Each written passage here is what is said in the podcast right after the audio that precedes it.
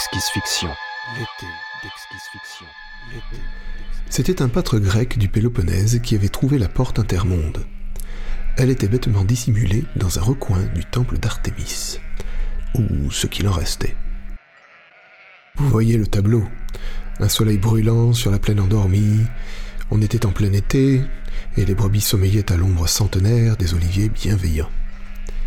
Adossé tranquillement contre un tronc et mâchonnant une herbe longue, le berger s'appuyait sur un bâton qui grattait négligemment la terre. Tout en contemplation, il soupirait d'aise. Il était bien. Il avait bien fait de quitter son emploi de gardien de prison. Les brebis, au moins, ça ne s'évade pas. Tous les jours, le pâtre Périclès se félicitait de son choix de reconversion professionnelle. Il aimait ces longues journées calmes, sans incident. Qu'est-ce que c'était reposant pour l'esprit. Il lutta contre la chaleur en s'accordant une rasade d'un petit vin que son cousin Anathanasios lui passait en douce, un petit muscat aux arômes de pêche de vigne, d'abricots et de violettes. Cet après-midi-là, pourtant, alerté par un froissement rapide qui faisait vibrer le sol, il eut la surprise de voir au milieu de son troupeau un snorle d'Alpha du Centaure tenter d'entrer en communication à grand renfort de bêlements. Ce qui l'avait vexé n'était pas d'avoir été d'emblée ignoré par le Snorle, qui partait sans doute du principe que le gardien du troupeau était un serviteur, donc une espèce inférieure. Le Snorle est très hiérarchisant dans ses principes sociaux. Il s'était donc adressé d'abord et en toute logique aux brebis. Non, ce qui avait mis en rogne notre fier berger, c'est que l'individu, si l'on peut dire, voyant que les brebis fuyaient devant son accent épouvantable, avait fini par en boulotter une et emporter l'autre pour son quatre heures. Périclès, le pâtre, avait couru pour l'attraper, mais il en fut pour ses frais. La vitesse de reptation Snorle est réputée dans tout l'interespace. Alors il se rendit compte que les traces baveuses conduisaient sous une imposante pierre plate à même le sol. Les vestiges d'un hôtel dédié à Artémis. Tout autour luisait encore le reste de l'implosion quantique consécutive au transfert. Se souvenant de ses cours du lycée, il comprit immédiatement à quoi il avait affaire. L'épisode fit rapidement le tour de la planète, et le choc économique fut immense toutes les sociétés privées qui avaient été chargées de la construction de nouvelles portes intermondes mirent la clé euh, sous la porte. Le gouvernement grec, ayant désormais la sienne, chaque connexion locale fut rapidement mise à jour et on découvrit bientôt d'autres passages anciens. Dans un temple inca, sous la place du Capitole à Rome, dans un ancien relais à Samarcande même, et j'en passe. Chacun cherchait désormais dans sa propre antiquité, et le pire, c'est qu'on trouvait. On mit ainsi au jour plus d'une centaine de connexions. Le métier d'archéologue connut un succès florissant.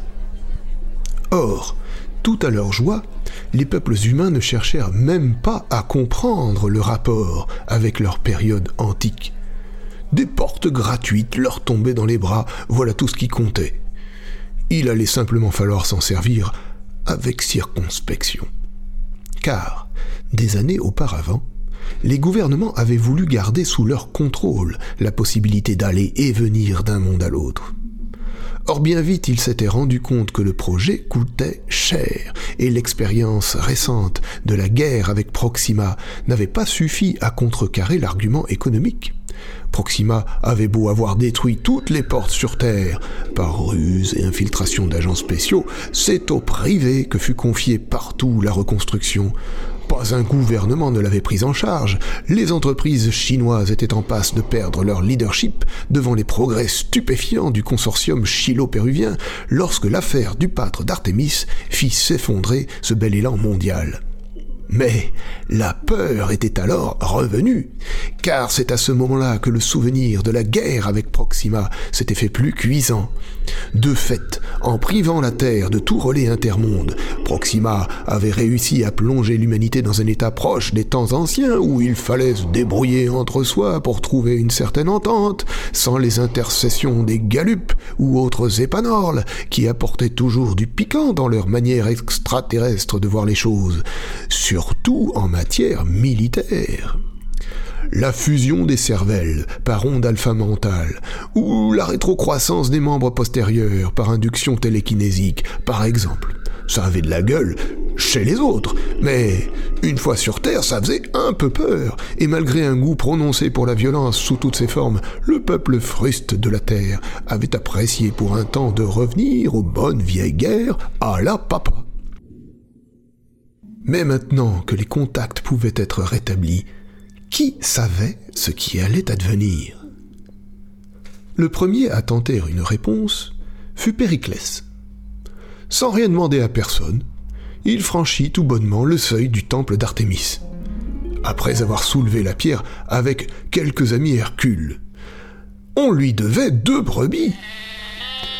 Entre le gouverneur du Péloponnèse et le président de la Confédération grecque, une conversation secret défense eut lieu dans l'heure qui suivit.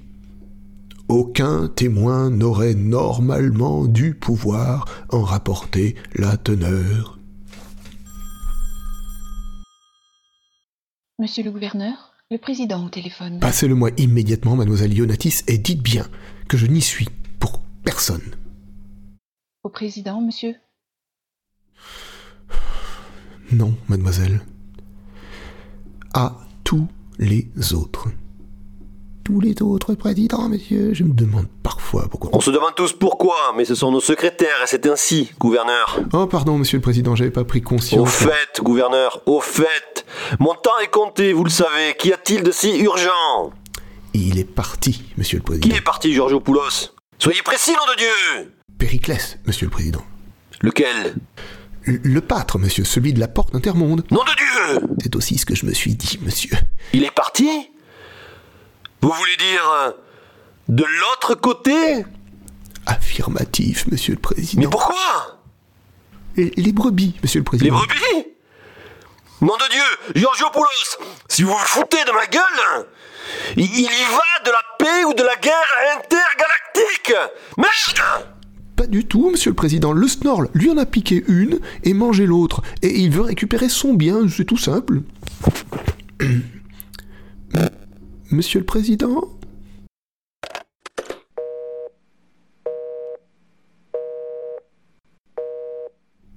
Les élections anticipées furent assez rapidement organisées. Finalement, il faut dire que l'heure était grave et qu'il fallait rapidement trouver un nouveau président, hein, de préférence moins cardiaque que le précédent. On l'enterra avec tous les honneurs, mais le plus vite possible. Le nouveau gouvernement enviait presque le défunt. Il n'aurait pas à supporter ce qui allait suivre, lui, au moins. Mais pourquoi la guerre risquait-elle de reprendre, me direz-vous? Comme d'habitude, le profit était au centre de tout. Proxima, en l'absence de la participation commerciale de la Terre aux échanges intergalactiques, avait obtenu une sorte de monopole, du moins dans la Voie lactée. Or, la Terre avait quelques atouts. La bêtise incommensurable de ces créatures évoluées, les humains, était pour commencer l'argument principal. Tout le monde, ou plus exactement tout l'univers, voulait négocier avec eux. Il y avait de l'argent à se faire pour peu qu'on fasse preuve d'un peu de ruse et de bon sens. Le problème était dans les conséquences. Les terriens finissaient toujours par se ruiner. Mais avant que ça arrive, les prix avaient été tirés tellement vers le bas que leurs concurrents aussi.